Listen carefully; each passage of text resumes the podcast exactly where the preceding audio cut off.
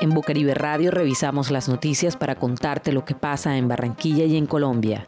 Escucha la revista de prensa de Bocaribe Radio de lunes a viernes por los 89.6 FM y www.bocaribe.net.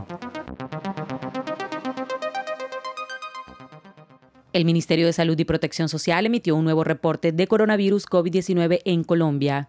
Se reportan a la fecha 8.400 nuevos casos confirmados, 3.600 nuevos recuperados y 151 fallecidos, con los que el país alcanza un total de 886.000 contagios. En la región Caribe se presentaron 1.000 casos nuevos. En Barranquilla, 117 nuevos casos, para un total de 882 casos activos. La ciudad ha alcanzado los 38.000 positivos y 1.600 personas han perdido la vida en Barranquilla a causa del virus.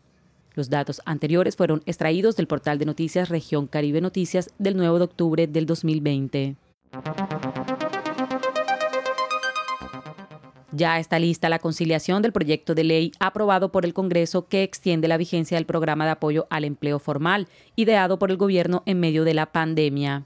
La iniciativa entrega un subsidio a la nómina de las empresas y al pago de la prima de Navidad de este año, que será del 40% del salario mínimo, pero se ampliará a 50% para ayudar a las mujeres trabajadoras. También en este contexto de esta propuesta se establece una ayuda adicional a las empresas del sector turísticos y los restaurantes, que han sido fuertemente golpeados en medio de la crisis. Después de aprobada la conciliación en el Senado y en la Cámara, la norma pasará a sanción presidencial para seguir beneficiando a más de 3 millones de trabajadores en todo el país. La sobretasa adicional para ayudar a los trabajadores le costará al Ministerio de Hacienda alrededor de 381 mil millones de pesos adicionales. Esta noticia fue tomada del portal de noticias La FM del 9 de octubre del 2020. En Bucaribe Radio revisamos las noticias para contarte lo que pasa en Barranquilla y en Colombia. El Ministerio de Salud expidió el protocolo de bioseguridad para cines, teatros, autocines y autoeventos en la resolución 1746 del 2020.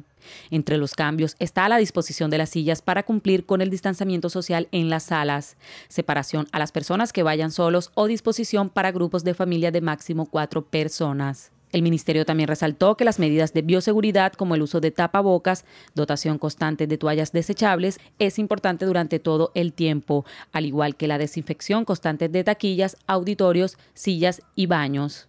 Esta noticia fue tomada del portal de noticias Blue Radio del 9 de octubre del 2020. Escucha la revista de prensa de Bocaribe Radio de lunes a viernes por los 89.6 FM y www.bocaribe.net. También puedes encontrar este contenido en SoundCloud.